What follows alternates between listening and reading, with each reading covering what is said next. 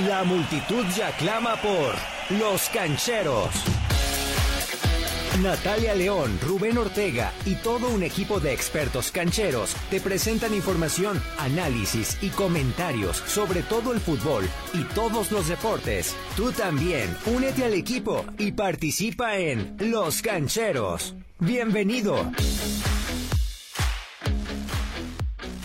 Vamos a repasar los Power Rankings y bueno, los dejo con los expertos en materia porque también nos acompaña Felipe Romero. Oscar. Eh, bueno, ya llegó la hora elegante, la hora importante. Vamos a hablar de la NFL, el mejor deporte del mundo, la mejor liga del mundo. Gourmet. La hora gourmet. Dije, dijeran los hipsters, la hora artesanal. Ándale, la hora artesanal. Tú le sabes a esa onda, ¿no? Sí, muy bien, a ella le gusta los le encanta de aguacate. La hora Natalia orgánica. ve, con todo respeto, claro, ve el, el, Super Bowl y ve los partidos del, del lunes por la noche con alitas de coliflor. bueno, O sea, pudiendo llamarle coliflor con salsa, no, con salsa barbecue y aderezos, le llama alitas. Alitas. Vuela el coliflor o algo por el estilo, no sé por qué le Deja de criticarme. Pero bueno, pero bueno, vamos eh, con la hora gourmet. Sí, antes de entrar al Power Ranking, nada más comentar que el Gilmore, un defensivo de los Patriotas de Nueva Inglaterra, pues está contagiado de COVID y justo al finalizar el encuentro entre Patriotas y Jefes se echó una plática larga y tendida con Patrick Mahomes. Entonces ahora están temiendo que el mejor jugador de toda la liga esté contagiado de COVID-19. Sería algo desastroso que de por sí ya está medio poniendo varios eh, puntitos para para que pues la liga no continúe. ¿eh? Ya se está hablando de que hay muchos que están en contra de que la NFL siga. Ya veremos. Ojalá que no, porque tanto esperar para que de repente ya por un tema que pues yo creo que todas las ligas del mundo lo están enfrentando bien, ya no tengamos NFL, pero esperemos que sea el caso. Y nosotros a lo nuestro vamos a el Power Ranking de esta semana, rumbo ya a la semana 5 de la NFL. Eh, Rubén Ortega debutando ya porque ya lo hicimos fan también de la NFL. Ya me tocaba, ya me tocaba, me toca comenzar con el Power Ranking y después el Power Ranger Felipe Romero va a, a continuar. Yo arranco en el puesto 32, los Jets de Nueva York, luego los Gigantes de Nueva York también, en el 31, en el 30 los Halcones de Atlanta, en el 29 Washington, nada más. No tiene nombre. No tiene nombre, Washington. Después, los Jaguares de Jacksonville en el 28, los Delfines de Miami de nuestro querido Oscar Beltrán en el 27 y los Tejanos de Houston de Hernaldo Moritz, saludos hasta donde estés. Ahí están los Tejanos de Houston en el 26. 25, los Leones de Detroit, también de Oscar Beltrán, otros equipos preferidos. En el 24, los Broncos de Denver, un saludo para nuestro queridísimo productor el 23 los vikingos de Minnesota, el 22 los bengalíes de Cincinnati, el 21 los Chargers de Los Ángeles, anteriormente en San Diego, en el número 20 los otro equipo de Oscar Beltrán, oh. los Vaqueros de Dallas, y en el número 19 pues una de las mayores espejismos de la NFL, los Osos de Chicago. En el número 18, el equipo que sí es de Oscar Beltrán, el próximo campeón de la NFL, anótelo usted, las Águilas de Filadelfia. En el 17, los 49 de San Francisco, que también son conocidos como la sucursal del IMSS. En el 16, las Panteras de Carolina. En el 15, los Cardenales de Arizona. En el 14, los Raiders de Las Vegas. La ciudad del pecado tiene el equipo que le encanta el pecado también. En el 13, los Colts de Indianápolis. En el 12, los Patriotas de Nueva Inglaterra, el nuevo equipo COVID, y en el 11 los Santos de Nueva Orleans. Y ahora sí, Felipe, vámonos con los 10 mejores equipos que tenemos esta semana y comenzamos con el número 10, que a mí me ha sorprendido bastante, los Rams de Los Ángeles de la mano de Jared Goff y una defensa brutal, están dando batalla. Pues ahí al parecer hay que comentar que le sigue saliendo la estrategia al coach Sean McVay Ahora, si bien enfrentaron a, los gigantes de Nueva York, pues su, su ofensiva sigue siendo rescatable y eso que mencionas, el caso de la, de la defensa, que sin lugar a dudas es una de las mejores de toda la liga. Sí, a McBain nos está demostrando que además de bonito, pues sí le sabe, ¿eh? McBain, vende rostro, pero también vende buen equipo y me parece que los Rams pueden ser una de las sorpresas. En el número 9, Felipe, ya los Browns de Cleveland, la gran sorpresa, la gran revelación de la mano de Mayfield, que ni su mamá creía en él, pero ahora haciendo bien las cosas con dos corredores que, bueno, lamentablemente ya perdieron a Nick Chop, pero también el polémico Karim Hunt, que lamentablemente es famoso por otras cuestiones extradeportivas eh, de violencia doméstica, pero pues está está de regreso, ya cumplió su sentencia ¿Allá y su sí lo sancionan? Allá lo san- es como tipo Renato Ibarra, Ah, caray. Ah, caray. pero en la. NFL sí son duros. Lo, Ah. lo echaron como un año sin jugar, ya regresó Karim Hunt, ahora anda pateando, eh, pero rivales, no no en otras cuestiones. Ah, muy bien. No, y también hay que destacar el caso de, de otro polémico, el caso de Odell Beckham, este receptor abierto, que parece que está tomando su segundo o tercer aire, ¿eh? A mí se me figura como si fuera aquel novato de los Giants de Nueva York que, que comenzó a deslumbrar la liga, y ya lo viste, tuvo incluso una jugada en la que llegó a correr hasta más de 40 yardas contra, pues ya sabemos, la defensa de los Vaqueros de Dallas, que todo el mundo dice que existe, pero nadie la ha visto. Sí, creo que es un espejismo, todavía no sabemos si realmente existe. Y lo de los Browns creo que también complementado con una defensa que tiene muchísimas selecciones de primera ronda. ¿eh? Se nos olvida que eh, es un equipo tan malo que llegó a tener la temporada de cero ganados, 16 perdidos histórica, que incluso eh, su afición hizo un desfile para celebrarlo porque ya no tenían nada que, que celebrar. Eh, pues todos estos años tan malos que han pasado los ha llevado a tener jugadores de buenas eh, selecciones de draft que hoy ya están explotando todo ese talento. tocabas el tema del desfile, yo me acuerdo mucho de, de los refrigeradores con cerveza, que Ah, duraron sí, como un año para abrirlos porque los tenían que abrir el día que ganaran. Sí, Sí, es cierto. Qué buena anécdota, Feli. Casi ley seca hubo en Cleveland y ahora pues todo lo contrario, la perrera está de regreso. En el número 8, el equipo que más quiere Felipe porque tiene a su jugador favorito de todos los tiempos, los Bucaneros de Tampa Bay de Don Tom Brady, alias el mejor coreback de todos los tiempos. No, bueno, ve lo que estás diciendo, no, no ni mi equipo ni mi jugador favorito, pero sí, sí, eh, puedo admirar algunas cosas de, de esa persona que, que tú mencionas. De esa Pues persona. destacar el caso de, de los bucaneros que poco a poco se han ido adaptando al sistema del coach Bruce Arians. Al principio le costó trabajo a- al propio Brady conectar tanto con Mike Evans, dar eh, el juego terrestre que en, en otras ocasiones en Nueva Inglaterra lo utilizaba no tan seguido y acá ya ya le da más variación a, sus jugadas ofensivas, pero sí, poco a poco los Bucks ahí peleando en su división, ¿eh?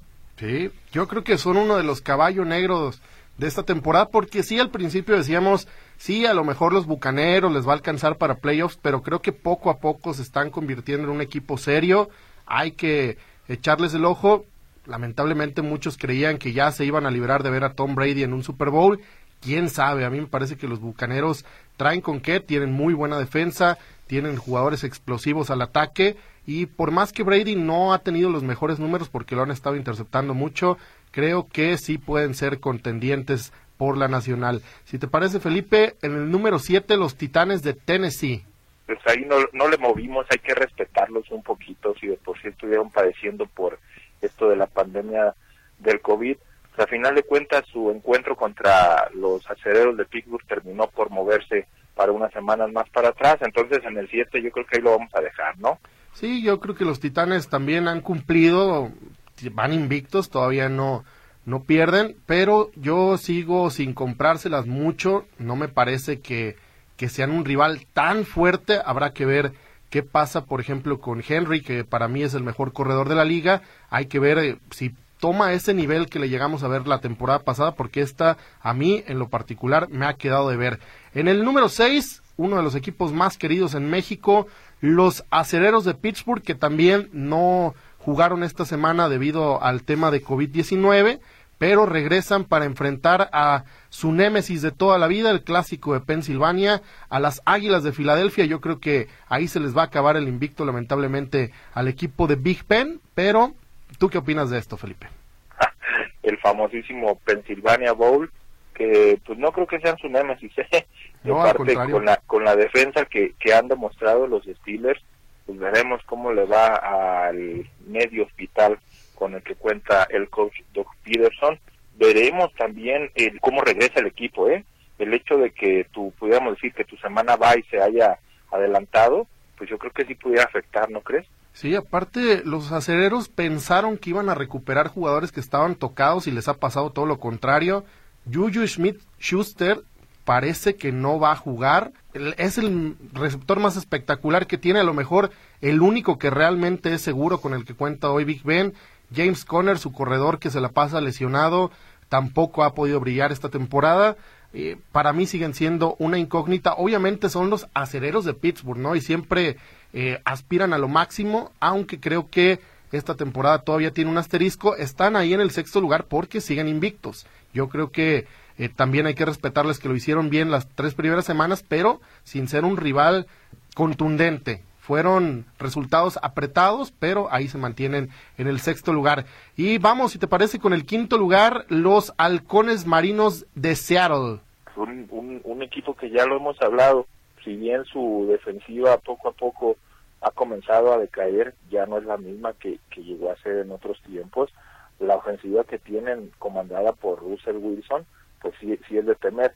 Yo creo que los pusimos en el 5 porque no ganaron de, de, una manera tan amplia contra los Dolphins de, Miami, que pues son una, una lástima, pero destacar el, el, cuerpo de receptores con el que cuenta Russell Wilson, DK Metcalf, Locke, el caso de, de Greg Olsen, el ala cerrada veterano, que también ha servido mucho de apoyo en varias series ofensivas, pues creo que, que, ha, ha, dado resultados, ¿eh?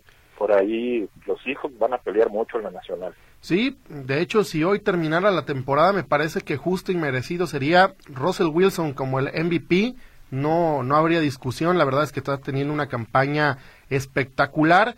Seattle, como bien comentas, ¿no? Su defensiva, que antes era conocida como la Legión del Boom, la defensa, yo creo que una de las más poderosas de la historia de toda la NFL, les alcanzó para llegar a dos Super Bowls, ganar uno, perder otro eh, yo sí pienso que hoy en día es su punto flaco, les anotan muchos puntos, pero Wilson sacando las papas del fuego. También él ha respondido con muchos puntos, tiene un corredor confiable después de, de tener, por ejemplo, a Bismuth, por ahora, pues ahora ya tiene a Chris Carson, que creo que es bastante cumplidor. Y en el número cuatro pasamos con los Cuervos de Baltimore, este equipo que tiene a Lamar Jackson, el actual MVP de la liga, que ha venido a menos porque ahora no pasa el balón, se ha dedicado a correr.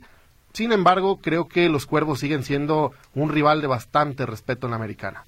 Yo, igual ahí, Oscar, sí le, este, me están dando ganas de ponerle un, un, asterisquito, así como tú se lo has puesto a, otros equipos, por el, el caso de los, de los rivales que ha enfrentado. Si bien sus primeros dos encuentros fueron ampliamente dominadores, ya cuando les toca enfrentar a un rival de verdad como los Kansas City Chiefs, pues ahí ya, ya titubearon un poquito. Bien, el caso de, de, Lamar Jackson pues, me llama muchísimo la atención, ¿no? Sobre todo por las comparaciones que, que le han hecho con Michael Vick a la hora de, tomar el balón y en lugar de pasar prefiere correr. No han andado bien sus receptores, que también no son la gran cosa, ¿eh? el Hollywood Brown que destacó muchísimo en su temporada de novato, esta se le ha pasado lesionado, eh, partidos de menos de 30 yardas, tampoco le está ayudando mucho. Incluso por ahí Lamar Jackson ya le han pegado mucho por andar corriendo la bola, se está arriesgando de más y en una de esas, pues a ver si no lo lesionan y terminamos viendo el regreso de RG3, Robert Griffin tercero como el coreback titular de los Cuervos de Baltimore. En el número 3, Felipe, los Bills de Buffalo, la gran revelación de esta temporada. Sin duda alguna, otro de los equipos que, que está demostrando que ha funcionado, ha funcionado la, la estrategia de, de ofensiva sobre todo. El caso de Josh Allen, que tú decías que iba a ser el MVP, nadie te creía. Creo que si le hubieras apostado a eso, muy pronto serías millonario por la manera en la que se ha desempeñado. Terminaron por pasarle por encima a los Raiders esta semana pasada con todo el dolor de mi corazón, pero pues también es un equipo que tiene, tiene múltiples armas, ¿eh? tanto en el ataque terrestre como en el ataque aéreo. Creo que han, han dado mucho de qué hablar. Sí, tienen al mejor receptor de la liga, Stephon Dix, es el que más yardas tiene acumuladas por aire. Lo de Josh Allen de verdad es espectacular porque la temporada pasada se hablaba de que era una selección tirada a la basura por parte de Buffalo. Ahora está rompiendo marcas incluso de las que dejó alguien como Kelly, que llegó a jugar cuatro Super Bowls consecutivos con los Bills, todos los perdió. Josh Allen trae un estigma muy fuerte de que este equipo pasó de ser lo máximo a nada. Los aficionados de Búfalo se acostumbraron a perder y ahora parece ser que Josh Allen los va a reivindicar y llevar a, donde esta franquicia realmente se merece porque es uno de los equipos con más historia de la liga. Pero en el número dos, Felipe, yo creo que sí está el que para mí hoy es el uno, aunque lo ponemos en el dos porque hay que respetar la jerarquía del uno, que lo ha hecho también muy bien, pero los empacadores de Green Bay se mantienen invictos. Y destacar también el, caso de, Aaron Rodgers, que sigue funcionando si bien al principio del encuentro contra los Falcons de Atlanta se les complicó un poquito, ya después terminaron por, por ganar sin ninguna preocupación. Tienen, si bien se, le, han afectado mucho las lesiones a sus receptores, en el caso de, del ataque terrestre, pues cuentan con Aaron Jones, que es otro de los mejores corredores de la liga y que es una válvula de escape cuando para no darle toda la responsabilidad a Rodgers. Aaron Rodgers increíble. No tiene receptores y aún así es uno de los mejores corebacks de la liga. No tiene, ¿eh? le lanza a un compa que iba pasando allá fuera del estadio, le dijeron, oye, ¿no te quieres meter a, recibir pases de Aaron Rodgers? Y, lo, está, lo está haciendo. Un señor que se dedicaba a, cortar el pasto, y no es broma, ahora es receptor de los empacadores de Green Bay, así de, pocas armas tiene, y sin embargo, y aparte la, la directiva no le quiso dar picaron la cresta yendo por en la primera selección global otro coreback, ya lo querían jubilar, es la temporada de revancha de Aaron Rodgers y me parece que desde hoy podemos considerarlo como el candidato a vencer en la nacional. Va a estar muy difícil que le hagan frente. Tienen a un genio como coach que tiene números para ser salón de la fama como LeFleur y la verdad a mí sí me parece que los empacadores pueden ser hoy en día el rival a vencer. No sé qué tú qué opinas de eso, Felipe fíjate que eso me llama mucho la atención en el caso de Matt LeFleur, el hit coach de los Packers, y sí se, se han hecho varias comparativas, obviamente respetando distancia, respetando palmarés, pero se han hecho comparativas con los coaches históricos de, Green Bay e incluso tiene, tiene mejores números en, sus primeras campañas, ¿eh?